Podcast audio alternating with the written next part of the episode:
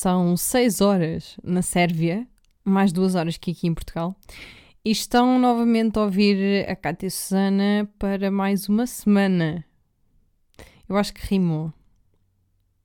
Yeah. Isto rimou e vai ficar. uh, como é que estão? Olhem, eu espero que estejam bem, porque a minha semana foi muito secante. Passei a semana toda em casa. Não tenho feito nada. Juro-te, eu rendi-me à preguiça. Eu agora sei o que é ser preguiçosa não me tem apetecido sair de casa. Também não posso por causa da tatuagem, não posso apanhar sol. E o que eu mais gostava era de apanhar um solzinho na, na placa do meu avô, não é? E, e agora já não dá. Outra coisa é, eu estava numa formação de fotografia e ela deve de parar. Ela deve de parar porque, opa, o Covid apareceu junto a uma das raparigas que estava comigo. Portanto, eu acho que não apanhei nada. Acho. Eu vou contar a história, foi muito engraçado porque eu fui fazer na sexta-feira o teste porque no fim de semana ia a Coimbra para a benção das pastas. E quando nós precisávamos de apresentar um teste negativo, eu fui fazer o teste. Olha, eu fui fazer o teste, eram 5. E eram para aí umas 7 horas e já tinha recebido a resposta, que era negativo. E já tinha recebido o e-mail com, lá com o comprovativo, etc.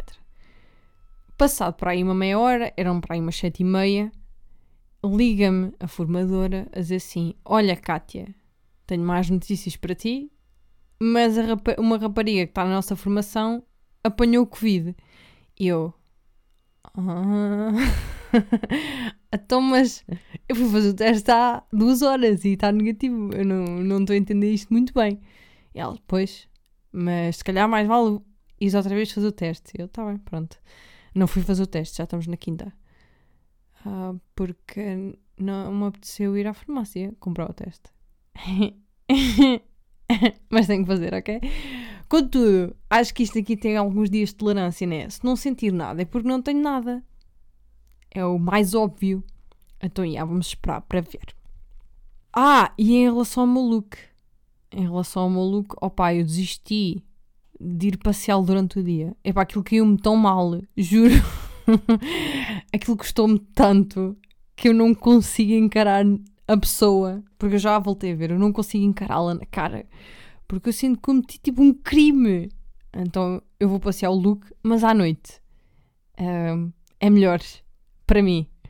Porque não tenho que aturar ninguém. Contudo, tenho que aturar mesmo os cães. Os cães dos meus vizinhos também não são muito amigáveis e hum, o meu cão não tem noção disso e pensa que eles estão a ladrar porque querem que ele vá para o pé deles.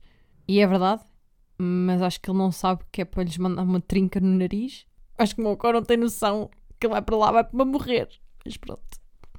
É deixar lutar, é deixar lutar. Enquanto ele está a empurrar para um lado, estou eu a puxar para o outro. Então, basicamente, a minha semana toda desculpem a minha sinceridade, mas tem sido a ver uh, animes, ler mangas. Só, só, só. É a única coisa que eu fiz esta semana. Porquê? Porque eu sempre gostei muito, e que é uma ótima razão sempre, e porque, epá, estava a precisar, estava a precisar. E porque me apeteceu. E porque eu quis. E porque se eu tenho tempo e disponibilidade, porque não, né? eu quero e posso, então faço. E há. Yeah. Opa, uma cena que eu sempre quis falar deste assunto aqui, no meu podcast, que é meu. Eu não entendo porque é que eu meti nessa barreira de não querer falar. Que eu posso falar aqui de tudo aquilo que eu quiser. Então, olha, eu tenho-vos a dizer uma coisa. Um, quem acha que este tipo de animação é para criança, é pá, está super enganado. Ok, eu concordo que existem certos, certos desenhos animados, certos animes que são mais.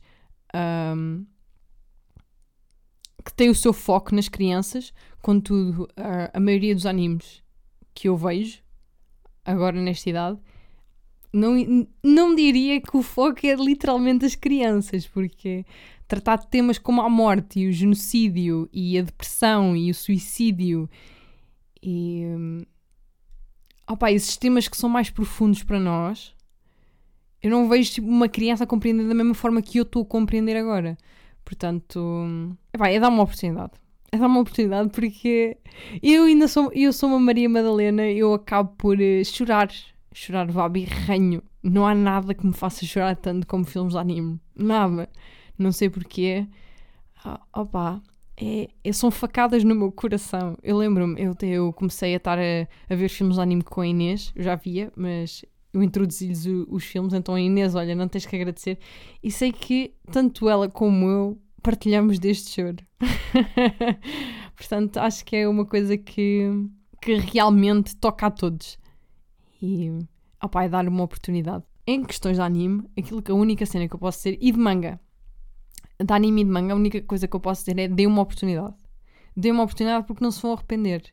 Ou podem se arrepender, mas pelo menos já sabem. tipo, eles chegam, chegam a um ponto em que só a experiência é que pode dizer se tu vais realmente gostar ou não. Então, não, pode, não podemos ir fechados ao ponto de ah, não quero saber disto. Ok, isto é animação, isto é para crianças, isto não é uma animação para adultos. E não, as coisas não são bem assim.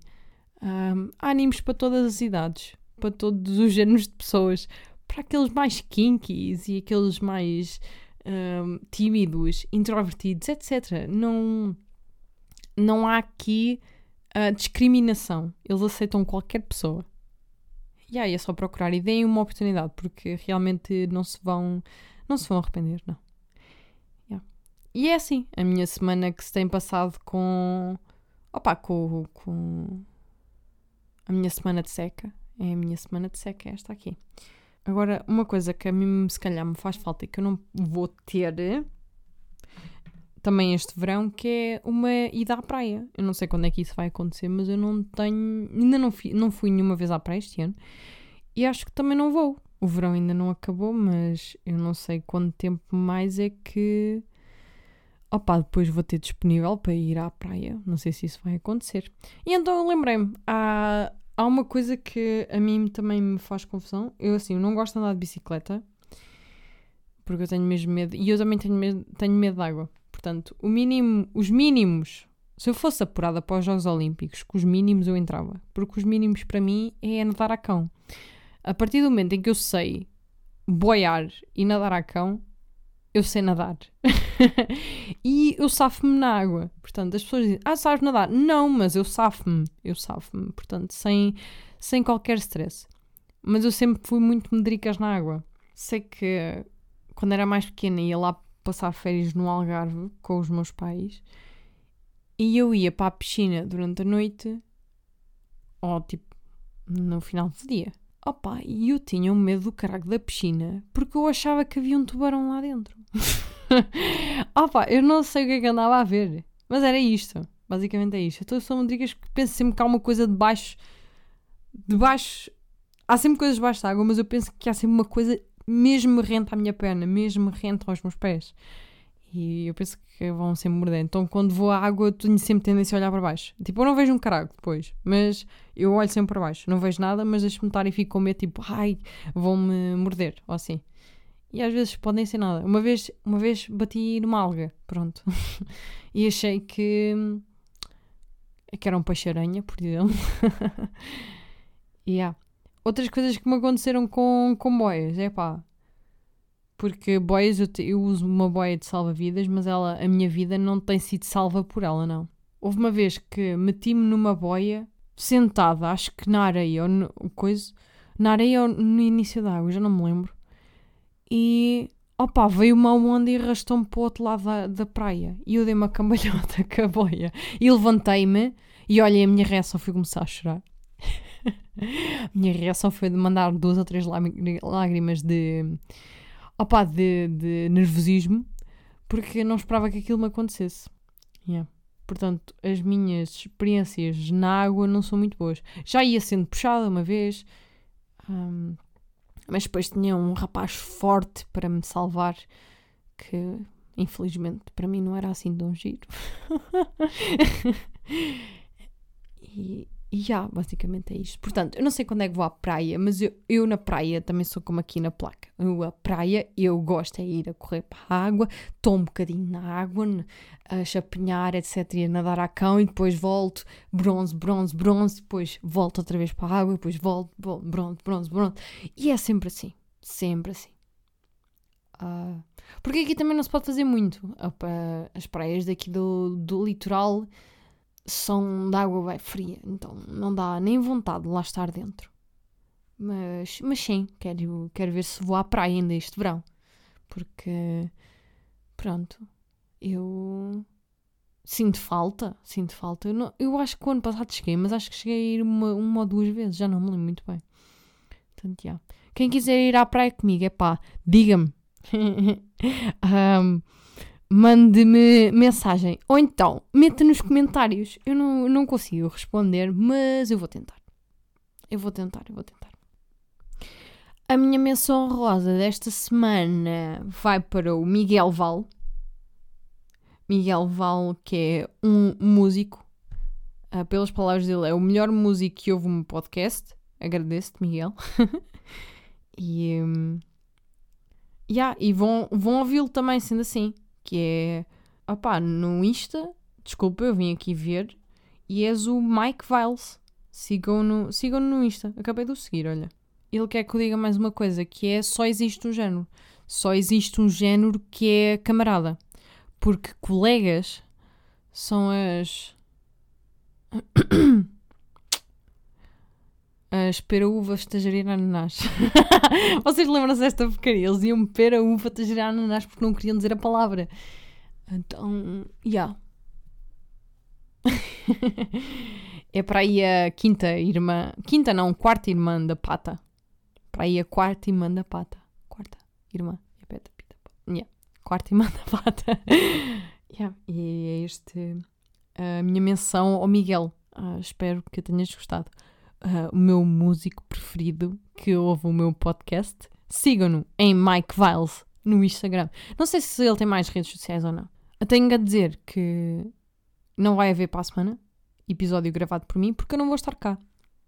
Eu vou para um festival de cinema em Melgaço e não vou levar o meu microfone porque eu vou estar a trabalhar. então vão estar uma semana sem a Kátia, mas Opa, há quem, eu acho que vão. Vou voltar com muitas mais histórias para contar, não é? Tipo, a minha experiência lá no festival, que é o primeiro festival, e hum, as minhas skills de inglês e italiano. A mim já, já me disseram que eu vou buscar realizadores ao aeroporto. E eu fiquei, ah, porquê? Ah, então porque falas bem inglês? E eu disse, ah, pois, devo falar. falar muito bem inglês.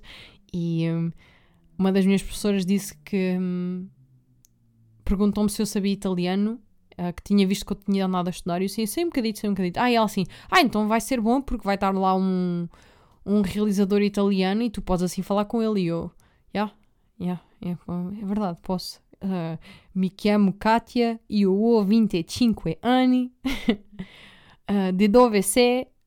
Uh, e é, basicamente é isto. Portanto, o meu italiano está nesta Está assim básico. Está básico. Na Sérvia, na Sérvia, para a despedida, na Sérvia fala sérvio. Ou croata, já não me lembro, mas é sérvio. E hum, no trator estava lá, sérvio, e desta vez tinha áudio. Portanto, eu vou dizer como ouvi no áudio, mas se disser mal, é pá, acho que não interessa muito. acho que não importa. Portanto, aqui vai. Sujemo se nedelju dana. Yeah. É isto. Eu não, não tenho a certeza se disse bem, mas é isto.